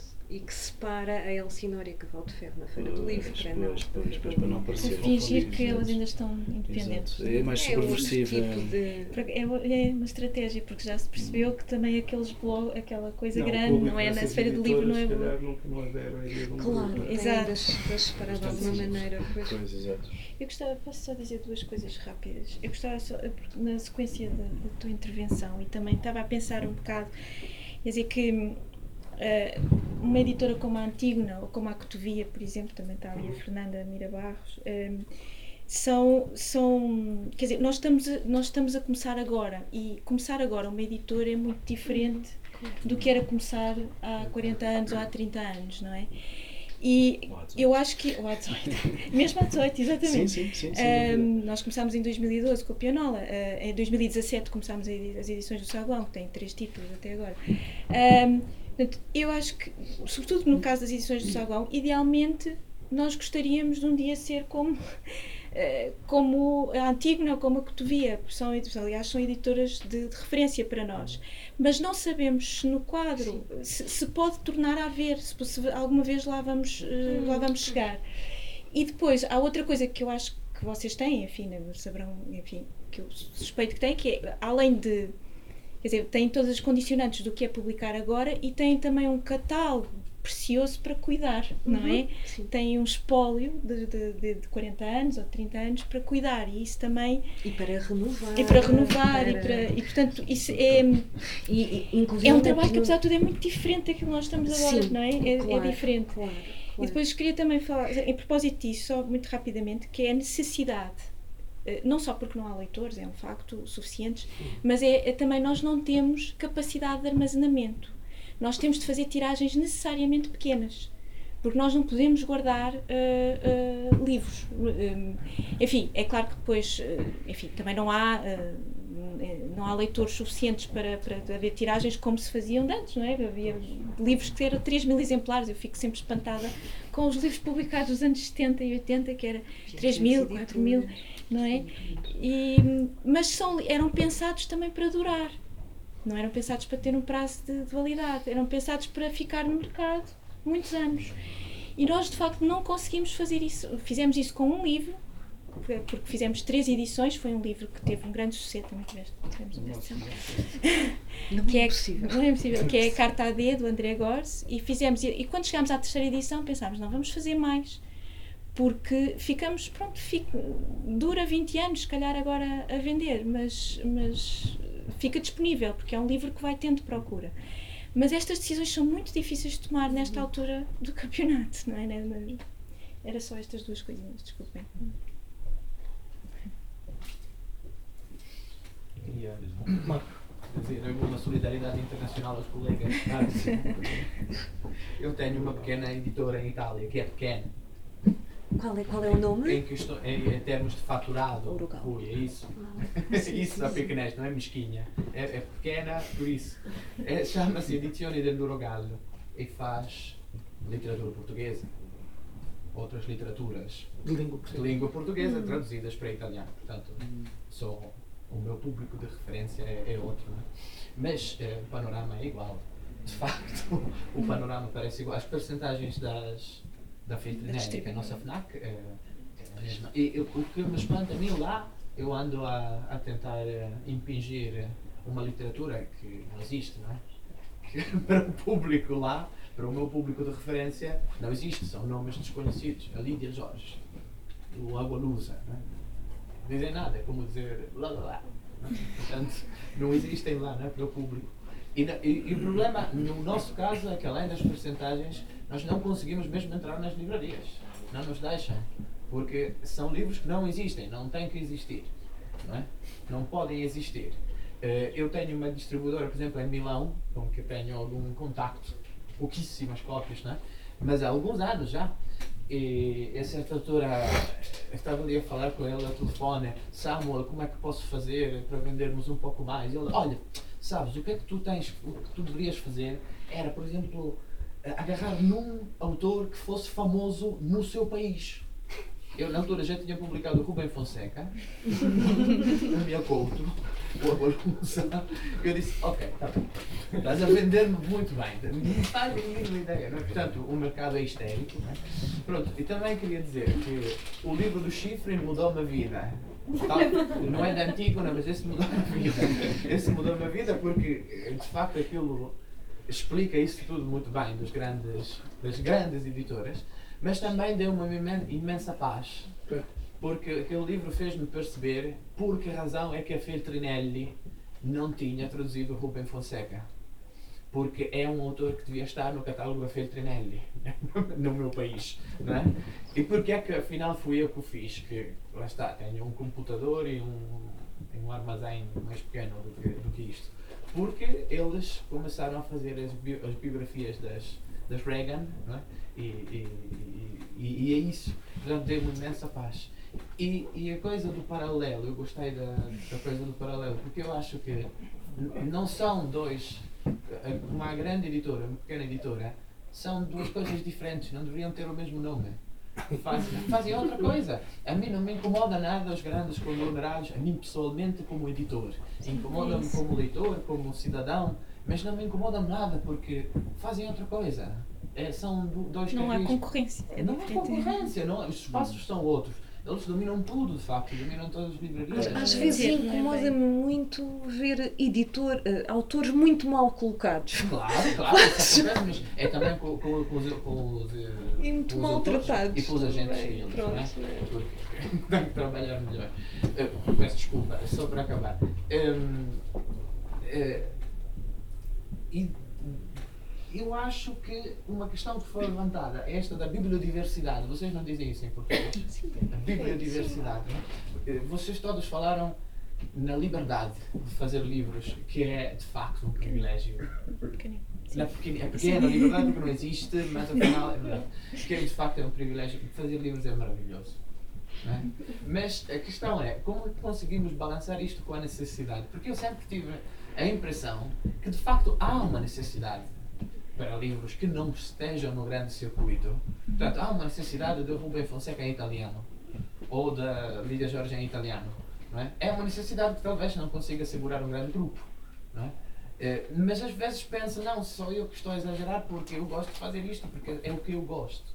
Não é? E queria saber como é que vocês se, se relacionam com isso. Última coisa, eu tive a impressão que neste país quase não há o que nós chamamos de editoria a pagamento. Que são aqueles autores que, que- aqueles editores que pagam, que fazem os autores pagarem. Não, Ah, há. há há. muito. Ah, sim, sim, Há sim, muito. sim. E cresce. Sim, sim, há. sim. Há editora. editora, exatamente. A O pessoal começou a esquecer-se dos pecados dos grandes editoras é porque isto arrebentou com tanta dimensão que, que- que todos têm uma editora e todos são publicados a pagamento. é Sim, sim. É- Aquilo entope mesmo o mercado. Não, Portugal é avançado também. É avançado. Sim, sim, sim, sim. Nós também temos isso. Como é que vocês se dão com essa coisa da necessidade? Da necessidade, desculpa, Da qual é a necessidade dos livros que fazem, das coisas, Ah. dos produtos. De- Se não serem necessários. São necessários Para quem? Para, para, para alguns, para alguns. poucos, não é? Portanto, vamos cont- contar estes uns e fazer um business planning a partir disto. Não fazemos. Sim, investir numa promoção muito direcionada É. também, livrarias independentes, os nichos de mercado ah, e, e- e tentar escoar, não é? Tudo que se conseguir. Mas, por exemplo, em Itália, a ideia que eu tenho é que há alguma solidariedade entre editores mais independentes. Há feiras de pequena edição. Exato, eu não é? ia dizer isso, não Com- podia continuar a, a algumas a falar, é? mas sim, de facto há uma reação E, e que tal- já tem mais de 10 anos. Exatamente, Há um ODEI, o Observatório degli Editori Indipendenti, que organizou uma contra feira em Milão. Uhum. E até um contraprémio em. Itália. Há Não vários é? prémios também. Não, mas um contraprémio, não é? Por oposição ao Strega, que será o, o principal. também. Agora não me recordo o nome, mas é um prémio da edição independente. Há vários Que- que, só abrem a, isso. Mas o que aconteceu em Milão é maravilhoso. Porque, é, é, é, então, em Itália tinha o Salone del Libro di Torino, né, em Turim. Com Exato. eh, grande, os grandes editoras. As grandes Uhum. editoras saíram daquilo porque desentenderam-se com a Câmara e quiseram fazer uma mega feira em Milão, do nada. Mas, no entanto, o ODEI, portanto, uma série de editoras pequeníssimas, organizaram uma feira em Milão e aquilo vingou. E a mega feira, com um grande desperdício de dinheiro da grande, das grandes editoras, falhou totalmente o ano passado. Ninguém foi lá, eles fizeram uma coisa industrial, a, a Vitale, como diz o, o chifre, não é? Que aquele gajo. é? E fizeram uma coisa em rock, nem em Milão. É, é muito longe, não é? Perto do, do, de Malpensa. Pronto, e, e aquilo fracassou. Depois do ano sucessivo chega a grande, os grandes editoras e vão ter com os pequenos e dizem podemos participar nas nossas. Engraçado. Sim, não, não. Portanto, há um. E essa, essa proliferação de feiras de, de- de edição independente são, é muito importante para, para todas as editoras independentes. Outro, outro processo passa também por hum, contactar outras editoras independentes noutros países e perceber não é, o que é que eles estão a fazer, por exemplo, para promover eh, autores semelhantes nos países onde também não se esperaria que vendessem. Pronto, e esses intercâmbios são, são muito importantes. Perceber como é que uma editora independente, por exemplo, no, no caso da Antigna, com uma dimensão semelhante, como é que consegue chegar ao seu público mais eficazmente? Como é que se divulga na livraria? Que tipo de iniciativas faz? Ahm, o estudo dos catálogos também, de outras editoras, é, é. E ver, sobretudo, como é que eles agem no mercado. Portanto, para, para se aprender também alguma coisa. Mas eu acho também que, eh, eh, pensando na, na crise do setor, não é? Livreiro também, e há uma medida que podia perfeitamente ser adotada quando agora estão- está-se a levar cartas, não é? À Assembleia da República sobre este assunto e que é exigir, eh, enfim, eu sei que é muito difícil e não vão, não vão querer, mas que houvesse uma lei que impedisse a concentração, os monopólios, não é? Destas coisas todas só no, no, no mesmo grupo. E isso eh, ia mudar imediatamente o panorama das coisas, não é? Não, mas isso é assim, das leis do mercado que regem É, já essas é questões, lei. por isso, isso é uma utopia, de não Tornice é é? um caso um pouco de exceção porque tem a cadeia de distribuição toda. Pois, como é Eles que é têm desde possível a ter gráfica tudo? até ao ponto de venda. É que até Não tem a gráfica a Eletricidade de Portugal, quer dizer, tem ATM e tem os outros, nem aí. Ah, portanto, conseguir fazer este ciclo todo, quer dizer, desde, calhar até desde o papel, não sei se não sei, porque o editor deve ser acionista também do INAP. Não, então caiu, O- caiu o telhado há poucos meses, não é? Da, da, da Ah, fábrica deles, não foi? Pois, Ah, portanto, ter, ter, um, um- não é? ter a cadeia, Económica. toda a cadeia de produção, desde, um, desde o ponto da origem ao ponto final, é um, é um tipo de concentração Impressionante. que não deveria ser permitido. Ah, e não é, quer dizer, na verdade não é. Mas o facto de ter várias, ser um com várias, várias empresas permite escapar de- mas esse seria um aspecto, que era de facto, se houvesse uma autoridade para a concorrência eficaz, isso seria, teria sido, portanto, a aquisição da, da, da, Ber- da Bertelsmann teria sido impedida, ou teria que ser feita ao justiça, e não foi. Ahm, agora, o, voltando ainda também à questão de, de- de como começar, ou seja, da questão dos 40 anos da Antígona e de outras editoras, ah, e o esforço que é hoje para, para tentar reproduzir isso, é, há este aspecto que nós sentimos que é, por um lado, é muito barato fazer um livro hoje, do ponto de vista da gráfica, ah, mais barato se calhar do que seria não, as situações económicas na altura. Portanto, comparando economia com. ah, hoje é mais barato, de facto. Uh, mas uh, as tiragens com que, com que podemos. Eu não sei quais é são as tiragens médias de um livro antigo neste momento, mas já não são certamente uns 2 mil ou 3 mil exemplares, ou 1000. Casa dos 1500. 1500, 1500. sim. Casos É excepcionais de 2000. exceção. Sim. Uh, porque mesmo outras editoras que eu conheço, de dimensão semelhante, não, já não conseguem fazer tiragens assim tão grandes. Uh, e mesmo isso, quer dizer, para, para suportar uh, toda uma série, uma série de custos, o que é que isso faz? E com as margens que como a distribuidora cobra, por exemplo, uh, faz com que o preço do livro depois seja muito caro. E os o, preço, o preço unitário de um livro hoje, quando chega ao ponto de venda, do PVP, eh, é bastante caro, porque já, não, já nem sequer há já aquela coisa entre o livro de bolso e, o, e, o, e, o, e a cópia, e a cópia eh, mais de outro formato, que permite isso ter dois preços de livros.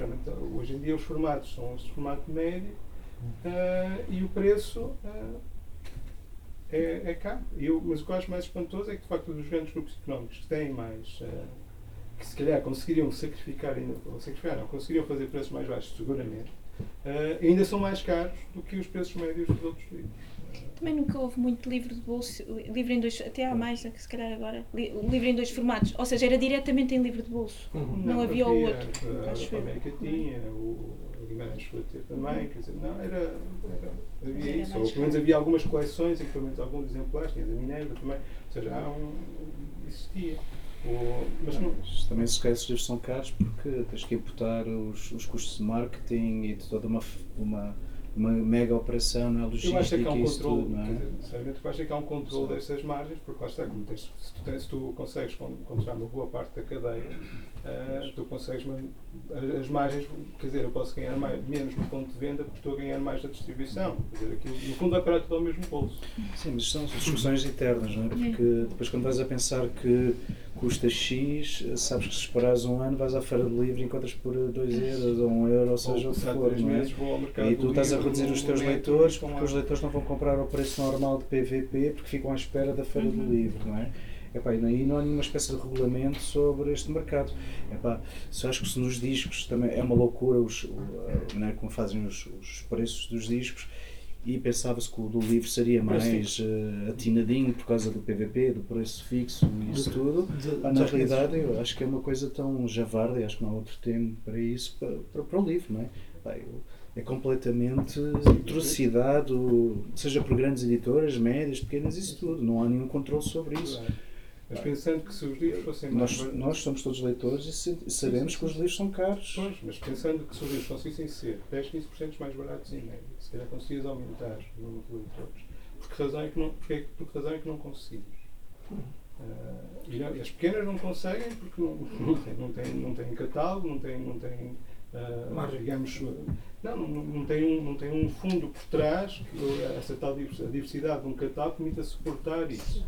Ah, e as editoras independentes com catálogos já construídos também não conseguem porque a própria, porque, porque lá está, ficam tão dependentes depois destas cadeias de distribuição que praticam estas, que podem impor certo tipo de margem, certo tipo de condições que absorvam isso. Portanto, Essas margens sempre quem, foram com quem iguais. as que conseguiriam podiam ser as Mas essas margens sempre foram iguais desde sempre, eh, das distribuidoras. Epá, entre 45% a 50% ou 55% vem o Agora diário. 65. 45 e 65 são 20% de Não, está bem, desde que as FNACs entraram, também. tudo bem, as coisas mudaram, mas também não é, preciso- é preciso assim, tens um monstro ainda mais irracional, vamos chamar capitalismo para toda a gente ficar satisfeita agora com isso, pá, que é por simplesmente, por exemplo, porque é que desapareceram uma série de coleções que eram de ficção científica ou policial cá em Portugal, não é?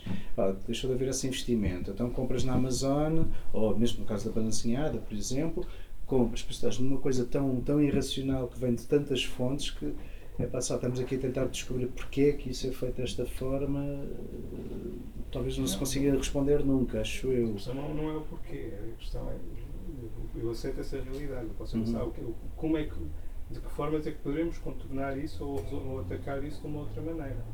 Eu acho que nós conseguimos, se calhar, os nossos, os nossos temos- tentamos ter um preço baixo, mas porque temos esta capacidade ou, ou este sacrifício de fazermos tudo dentro de casa, não é? Ah, a- Antígona fará porque tem, se calhar, já tem um, tem um catálogo diversificado, tem uma, base, tem uma é? base muito fiel de leitores, ah, mas pensando que quem começa hoje, a, a editora, e que, que queira fazer assim, que hipótese é que terá?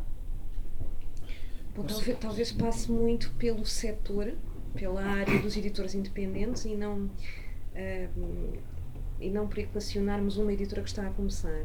Mas em países estrangeiros há uniões de editores independentes.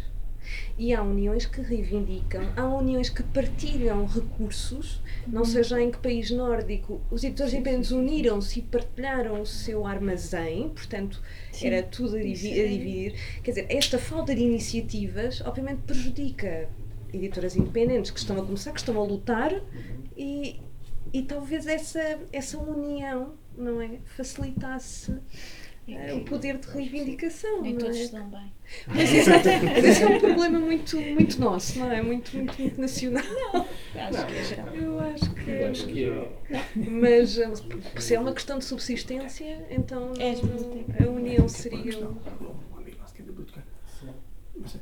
Eu que- queria pôr uma, uma questão que era até que ponto é que medidas pronto, mais gerais, como coisas como o Plano Nacional de Leitura, ou coisas como a rede de, a rede de bibliotecas, de bibliotecas municipais, ah, não têm um papel aqui no, no apoio, não é? na compra a sério de literatura, Sim, na Finlândia. literatura a sério que se está a fazer e que se calhar não chega à rede de bibliotecas municipais, que apesar de tudo existe e que podia funcionar eh, de outra maneira.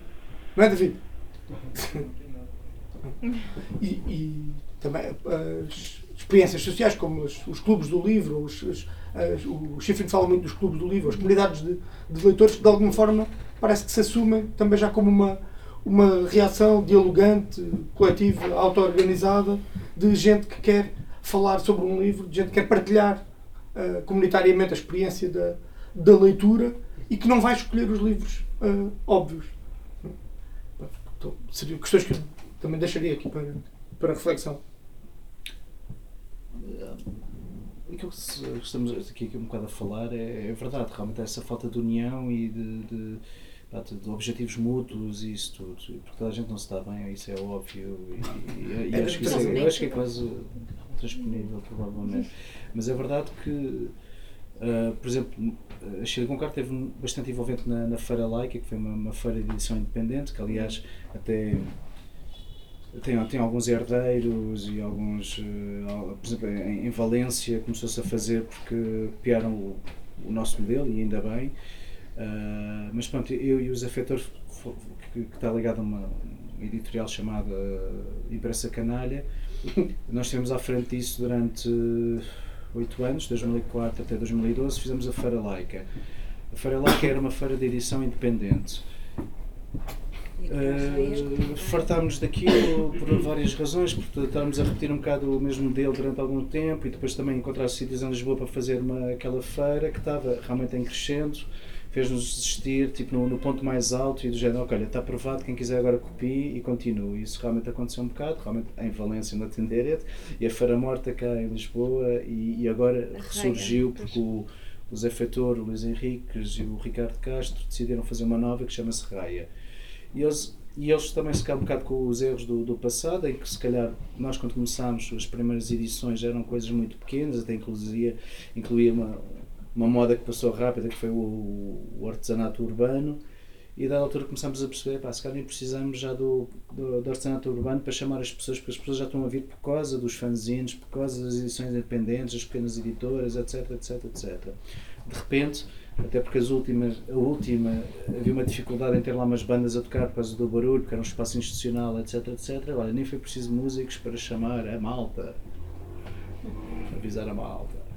Ahm, e realmente aquilo acabou em grande e foi e, e é- e é uma lição de, de qualquer coisa que se pode fazer. E acho que realmente a Raia já pegou, ok, vamos fazer isto, mas vamos também pegar, por exemplo, na, na, na, na Antígona, na Letra Livre, convidar, ou seja, não ficar pelo, pelas editoras mesmo pequenas de projetos, um, um casal, duas pessoas, sim, sim, sim. E, aliás, nos últimos anos hum, temos com o Ricardo Castro, o Luís Henriques, Uhum. o Rui Silva trouxe-os para fazerem as capas da Antígona. Portanto, é uma experiência muito, Portanto, muito interessante. Sim, mas se calhar por, por causa da questão do dinheiro, da parte comercial é que pode unir, não é? No fim de contas, eu sei que isto é um bocado. Não, eu acho, por acaso, acho que a parte comum destas editoras todas é precisamente o que distingue das que estão agora nestes grandes grupos, é que é o, precisamente o lado convivencional, con- convivencional Sim, sim, que sim, existe Sim. Uh, na nossa atividade, ou seja, e que, e que chega aos próprios leitores, ou seja, os leitores, os leitores que procuram os nossos livros e que procuram os autores também acabam por estar uh, connosco uh, e que não estão uh, com, com as outras editoras.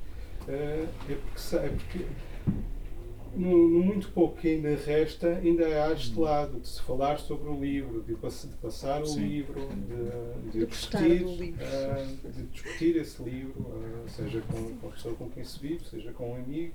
ah, e, e, e acho que esse, essa consciência e, e se calhar tentarmos agora, a partir daí, construir mais alguma coisa. acho que aí sim pode ser importante. Isso, Uh, pode ser uma organização mais formal ou menos formal, pronto, isso não sei, mas, mas o, o aspecto de, de, de, um convívio, neste sentido, eu acho que é importante. Uh, e, e se calhar aí sim conseguimos uh, ter, ter mais vantagens para, para conseguir manter o como queremos. Sendo que, para mim, por acaso, entre, no início da conversa, entre a questão do, de editora independente ou editora pequena, eu gosto muito de, da palavra pequena. Para o acho que é, etc. sim, sim, é uma parte importante. Nó- Nós na Antigna somos três, não é? Sim, sim. Nós temos é, Pois, eh, de pois. faturação, parte comercial, parte do armazém comum com o Alvarfel Negro. Sim, sim. Depois também. Mas, claro, Eu tinha exato. Não se falou da, da relação editores-livrarias muito, mas eu acho que se calhar ser a segunda a seguir, a seguir a ver se não. Exato.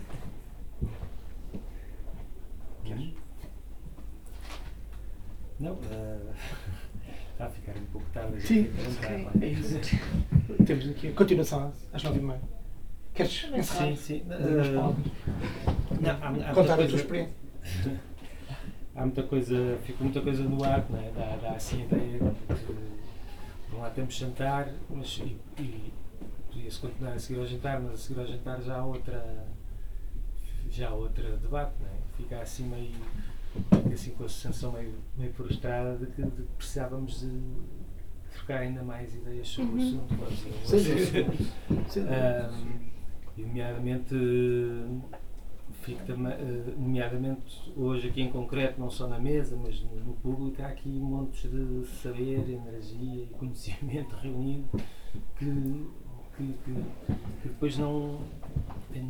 Pronto, alguma coisa fica sempre, alguns contactos e tal, mas não, não de facto o output depois eh, na verdade eh, o que- é que fica não é? para além do, da troca de conhecimentos e portanto enfim tenho, aqui bocado este, este, este sentimento. Ah, mas há algumas das questões que, que tinha que tinha pensado, uma delas era, era, era isso, até porque tem um bocado a ver com a minha experiência, como tu sabes, de- de- portanto, uma pessoa pensa logo, porquê que, porquê que, porquê que não há porquê que não há tal associação dos, dos, dos- dos- dos editores independentes e, e vale a pena ou não juntá-la aos livreiros independentes ou vale a pena fazer as duas é? Ah, e depois estavas a dizer para falar da, da nossa experiência ah, fazendo aqui esta ligação das eh, nós temos aqui três livrinhos editados e, e procuramos também percebemos que tínhamos que fazer a nossa própria eh, distribuição eh, mas realmente eh, temos tido dificuldade em, em- em sermos pagos né? percebemos que as editoras as livrarias têm, têm muita Exatamente. dificuldade financeira e, o, e, e se têm algum dinheiro preferem pagar Aos destaque grandes. então aos grandes porque senão cortam logo cortam logo o, o fornecimento, coisa que a gente não faz, até porque temos interesse em, em divulgar o livro mais do, do que ficar ricos com, com ele, que não vamos ficar. Não é? Ah, pronto, de facto, isso, isso, isso é uma das questões, até que ponto as livrarias independentes depois também não, não cortam aqui o, o, o circuito. Há de facto, há de facto muita muita coisa ah, para, para falar e para conversar, é? mas, mas, ma- mas, mas pronto, mas acho que não, vai conseguir ser, ser hoje. Nós talvez devêssemos hum, eh, tentar voltar eh, a fazer isto depois do verão, tentar criar outros, outros mecanismos de, de, de contacto e, e de reflexão, porque porque realmente eh, a mim parece-me que, pelo menos, eh, me parece o tipo de, de sociedade que, que, que quero, de, de, de democracia que quer e por aí fora, tem que ter, tem que ter, tem que ter livrarias e tem que ter editoras que, como, como tu dizias, que, que, que não que não têm como uh, principal objetivo a rentabilidade ou crescer, como está a dizer, e por aí fora, e portanto o, o debate de ideias e de reflexão que é, que é necessário ter, que, que, nós como sociedade precisamos ter, carece de, de, de, de facto de, editoras e de livros e de livrarias. E te, mas, mas realmente há aqui um problema muito, muito bicudo, não é? que a mim parece-me que a mim parece-me que, que é isso, que é, que é no fundo que é, que é, que é no fundo o capitalismo, não é? Porque, porque Por exemplo, uma palavra. Porque, porque, porque, mesmo, porque mesmo é isso, mesmo com boas intenções, uma livraria pequenina, é verdade, mesmo com boas intenções, uma livraria pequenina que, que, recebe os nossos livros e que os põe até em destaque, não sei o quê, depois quando chega a altura de pagar, fica com, pá, mas eu tenho que fazer esses pagamentos e por aí fora, enfim há de facto essas uh, leis que, que existem de, contra a concentração de mercado, não é? mas não, não funcionam nem, nem, nos Estados Unidos, até são não é, os chifres de antitrust. Onde, onde realmente. Eu gostava de acrescentar uma coisa. Mas, mas não funcionam cá em Portugal. Eu sou editora da Arfeu que é uma editora independente, e eu fico sempre um bocadinho mal impressionada, devo dizer, com o discurso uh, do contra as concentrações, contra as grandes, Porta Editora enche o mercado, não sei do quê, não sei do que mais, porque é possível trabalhar paralelamente. E eu não acho que o problema seja, às vezes, aquilo que vocês falam de uma certa censura da FNAC. Nós temos um livro chamado Obscénica, tem uma pila que é uma banana deste tamanho e que foi para a FNAC. Não quer dizer que tenha vendido muito, eles puseram na secção de poesia Portanto, aquilo há alguns poemas e, de certa forma, aquela capa é poética, mas uh, há falta nas FNACs, por exemplo, de uh, zonas dedicadas à ilustração em geral, ilustração para adulto, coisas que não cabem nem na, nem na banda desenhada, nem no juvenil, nem sei lá onde, como há outras livrarias, por exemplo, em Espanha, em que vocês têm livros da No Brown, por exemplo, que são por ilustração e que estão à venda nessas secções. Mas em relação à distribuição, uh, eu não vejo a Porta Editora como um monstro, nunca vi, quer dizer, claro que vou à Feira do Livro e aquilo é um monstro, não é? É um condomínio privado e por aí fora. E isso aí é outra questão. Agora, nós não tivemos, nem na Antígona, nem na Orfeu Negro, não foi por aí, uh, não é por aí que os problemas se colocam. É evidente que uma, de, um, um do, uma das chaves do sucesso, como disse a, a, a Maria, uh, é fazermos uma distribuição direta uhum. e fazermos uma distribuição direta aguerrida, bem feita, por aí fora. E a, a Antigna e a Orfeu Negro partilham uh, serviços, partilham tarefas, partilham a parte comercial, partilham a parte de armazém, muitas vezes partilham ideias também e contactos destes e daqueles e por aí fora. Estamos em dois pisos diferentes no mesmo edifício há dois anos, antes estávamos no mesmo apartamento. E a Orfeu, por exemplo, está a distribuir o patológico e a Tcharan, uma coleção do mate.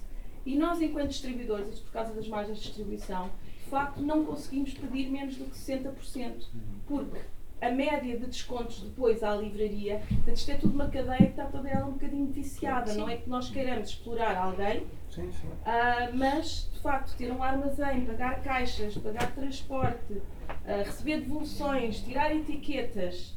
Uh, eu acho que o ano passado devemos ter gasto cerca de 600, 800 euros a pagar alguém só para tirar etiquetas dos livros devolvidos.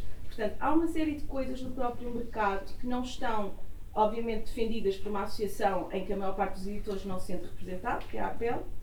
Um, e há também esta coisa de, ah, porque na FNAC não quiseram este. Eles têm o direito de não querer. Eu tenho uma livraria em Cantoria que é Baobá e tenho o direito de não querer uh, determinados livros de determinadas editoras ou de não querer ter todas as editoras. Portanto, acho que também não é, para mim, esse discurso também não me serve. Não, só se está a mostrar como é que funciona, não Ou é? Seja, funciona assim. Tem direito. Mas isto... a, presença da Porta Editora, ao conseguir concentrar tudo isto, é um efeito no mercado na fixação dos preços. Isso vai fazer. Ou seja, se, se, sim, no sentido que é aquilo que eles, aquilo, a quantidade de livros que eles produzem vai ter uma repercussão depois, por exemplo, no, no, no custo da gráfica que tu vais ter numa outra gráfica qualquer. Porque isso vai, ou seja, há um contágio nestas coisas. Não, ou seja, ah, não, faz sentido neste aspecto. Que é, se tu tens um, um grande grupo económico, vários grandes grupos económicos, que 80% do mercado vem dali, e que eles têm, e que eles têm as gráficas, têm isso tudo, isso vai fazer com que a gráfica, a quem tu vais fazer o teu livro, vai ter, vai, tem uma referência de preço. E portanto já não vai ser mais barato. Eu não sinto isso, estás a ver? Ah, mas eu, eu, eu sinto. Eu não sinto, eu não, eu mercado, não, eu não sinto sinto isso. E, e Trabalho vendo, com e gráficas vendo, há e bastante vendo, tempo. e vendo a evolução dos preços nas gráficas, vendo, vendo a evolução do preço do livro, há 20 anos para cá, para agora, e pensando quais é que são os custos de produção que o livro tem, a única, a única, a única razão que eu vejo para, ser, para os livros chegarem ao ponto de venda tão caros, como chegam, é precisamente porque há, há uma referência de mercado que é criada por estes grandes grupos económicos que põem, que, com a quantidade de pro- produto, vamos chamar assim, permitem com que, o- preço tenha um, ou seja, as margens de preço fiquem em intervalos muito curtos. E a margem inferior muito mais elevada do que poderia ser. Desculpa, Dama, quanto é que custa imprimir um livro em Portugal? Só, só, Depende. só, só mais uma coisa em relação a isso, só para acabar. Isto parece. Ah, Ou seja, o meu mal não é o grupo não editor faz existir, não é, não é o grupo existir, não é eles publicarem. É que não é- normalmente, as- por exemplo, em França, obviamente que é, que é outro tipo de, de mercado, país, eh, por aí fora. Mas em França, há muito- muitas das editoras eh, mais pequenas ou independentes, como queiram, nem sequer têm os seus livros na FNAC. Não conseguem, de facto, entrar, que era isso que ele estava a falar. Ah, de, em Itália, haver editoras que não conseguem, ah, sobretudo, às vezes, mesmo por distribuidores ou sozinhas, entrar em determinadas livrarias. Eu acho que aqui a questão em Portugal é que nós, de facto, eh, temos, somos pequenos, temos poucos leitores e a rede de livrarias independentes não consegue sustentar, como em França, não é? depois vai para a Bélgica e por aí fora, não consegue sustentar o pequeno editor, porque é incrível quando se vai, por exemplo, ao Salão do Livro de Paris ou, ou a Monterrey mesmo, ah, em que há ah, editores a fazerem ah, tudo, ok, é só uma pessoa, não é? Faz tudo. E eu pergunto, mas tu consegues sobreviver? Fico impressionadíssima. Sim. E estás na FNAC? Não. Claro, o mercado, ou essa rede livreira é bastante maior. É mais forte. É evidente que tem vindo a, a estreitar-se por diversos motivos, por um lado, mas por outro lado também. Bom, também Há existe uma coisa chamada o Centro Nacional do Livro, não é? Que dá bastante apoio à Sim, edição claro, independente. há Calma, essas questões, também, que é é? os apoios aos editores, e nós aqui, por exemplo, fazemos um livro infantil, eu costumo sempre dizer que é um bocadinho perverso, é bom, mas é perverso. Nós temos uma DG Lab que apoia a edição do livro eh, ilustrado no estrangeiro e, portanto, temos tido os livros da Catarina Sobral publicados em todo o lado com apoios do governo português, mas o editor é o primeiro a arriscar, o editor é o primeiro a investir. Claro que o secretário de Estado é o primeiro a ligar quando a Catarina ganha um prémio, não é? E é o primeiro a ligar à Catarina. E o editor é sempre a carregar e a investir e por aí fora. Não que ele me ligasse, não é essa a questão. A questão é que, de facto, pronto, não temos união entre editores independentes, que poderia fazer a força, não temos união entre livreiros independentes, que também poderia fazer a força. E houve uma reunião há pouco tempo onde eu estive depois também esta dupla livreira editora, ahm, em que se podia fazer a diferença no sentido de nós, enquanto livreiros independentes, por exemplo, vendemos no nosso conjunto X livros deste autor. Temos ou não temos peso? O senhor editor vai ou não vai fazer o mesmo desconto que faz ao outro? Porque essa é outra questão, não é? Que é eh, os livreiros eh, queixarem-se muito que o desconto para a livraria eh, independente é diferente eh, do desconto. Isso, devo já dizer, foi uma coisa que a Antigna e a Orfeu, desde que começaram a distribuição direta, tentaram precisamente, mais ou menos dentro de uma margem pequena, uniformizar descontos. Ou seja, nós não fazemos 50% a não sei quem e depois 30% eh, não há esta margem. Precisamente para haver respeito e porque o livreiro independente pode vender três livros no mês, mas vende-os de outra forma e é importante chegar ao leitor daquela forma. Pronto, isto era assim um bocadinho para juntar ao, à discussão.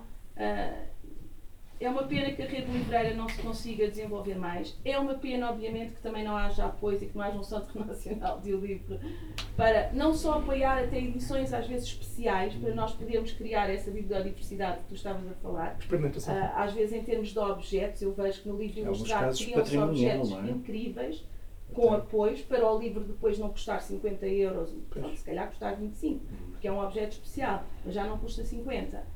Ah, e nós vemos também que os franceses, e, e no nosso catálogo de ensaios, por exemplo, temos muito apoio às traduções da parte francesa, não é? Porque os franceses defendem e promovem muito a sua língua, a sua cultura por aí fora. E nós andamos aqui todos um bocadinho a trabalhar cada um pelo seu lado. É evidente que estas conversas são importantes. Ao que parece, eh, começa a haver mais conversas e debates sobre estes temas. Ahm, e as pessoas, eu acho que esta nova geração também, eu vejo muito pelo Luís Oliveira, ah, que sempre esteve muito sozinho na Antigna, trabalhou sempre muito com os seus colaboradores, não é? tradutores, amigos e por aí fora, mas nunca houve esta vontade, que eu acho que acontece no Orfeu Negro, ahm, de trabalhar em parceria. Nós, por exemplo, com o Pato Lógico trabalhamos muito em parceria, vamos a Bolonha em parceria. A Antigna Somos também trabalhou com a Franzinha. Mas tornámos-los visíveis na Feira do Livro. ah, não, eles não estão a pagar pelo pavilhão nem para ter lá um nome. Pronto, mas há uma outra forma de estar e, há, e acho que há muito mais vontade de trabalhar em conjunto e é isso que se vê também nessas, nessas feiras, na Raia, que havia na Laica, por aí fora. Que é, ah, as pessoas querem todas, eh, no fundo, a mesma coisa, não é? Gostam da mesma coisa. Sim, até o Fernando Alvim, Para a mesma que eu coisa. conseguia rejeitá-lo, mandá-lo para um certo sítio. Até o Fernando Alvim, uma vez quis entrar na Laika e eu mandei-o bugiar, mas pronto. Quis entrar porque eu tinha que pegar também. Porque ele tem uma editora pequenina de, com, com uns títulos muito engraçadinhos de humoristas Ah. portugueses que são miseráveis nos dias de hoje, mas pronto. É a bibliodiversidade. Pois, só, Ah. só que o problema não é esse, é quando tu fazes um livro, fazes uma tiragem X, quer dizer, tu estás à espera que o mercado absorva de uma forma normal não? e não haja uma espécie de uma censura, ou seja, eu não estou aqui a fazer chorar de absolutamente nada. Eu esgotei na mesma os livros que, que fiz que foram censurados pela FNAC, eu não estou a chorar sobre isso e eu, realmente isto está a parecer um bocado triste, mas é só uma, uma ironia eh, de explicar os mecanismos como a, como a FNAC eh, funciona para pequenos editores. Tu dizes, já tens uma capa com uma pila gigante de banana, só que seja o que for, não é? Do, do André da, da Loba, não é? Pá, claro, sim, mas também tu és a Orfeu, não és propriamente um editor eh, microscópico, no caso da Chile com carne, que diz, pá, olha, tenho aqui umas pilinhas, ah, pois não, esquece. Pá, tu podes mostrar pilas de tamanhos gigantes, pelos vistos, não é? que vais conseguir entrar. A taxa É diferente, não é? A taxa não tem isso. Esta, pois a taxa tem, mas taxa por exemplo, a. Bertrand não fez o único livro que eles não quiseram até agora, é um livro que é sobre arte contemporânea em sets de filmes pornográficos, que é um livro de 500 páginas só de imagens, algumas cândidas, outras não acontece nada, outras há genitália por todo lado. Pá, e eles não quiseram, porque não, isto não é produto do Bertrand, mas depois tem a taxa dos big butts, big dicks e big boobies, não é? Pronto, está, está tudo bem. Não, pronto. Mas a Bertrand e a FNAC, a a FNAC está muito a transformar-se, e eu vou dizer, é o nosso melhor cliente, transformar-se num supermercado. Eu Pois já é. não vou à FNAC. Vendem Eu vou à. FNAC dos Chiados, está duas vezes por Eu, como editora, a Bertrand é a melhor. Acho que eles vendem para nós, 18% da faturação em livro. Na É Bertrand, 18%. nem, praticamente nem entro. A sério? O resto não é. Diz? Bah, Não entro para- como para- editora. como Ah, ok, editora. ok, ok, Estou a ok. falar como 50%. editora, Não, mas como editora são os nossos melhores clientes, diga-se de passagem. Para nós é a FNAC. Realmente Talvez por causa da é o Porto, Porto a funcionar bem, não é? Pronto. Ah, pronto, era um bocadinho. Boa. Obrigadíssimo. Vou pedir uma salva de palmas a todos. E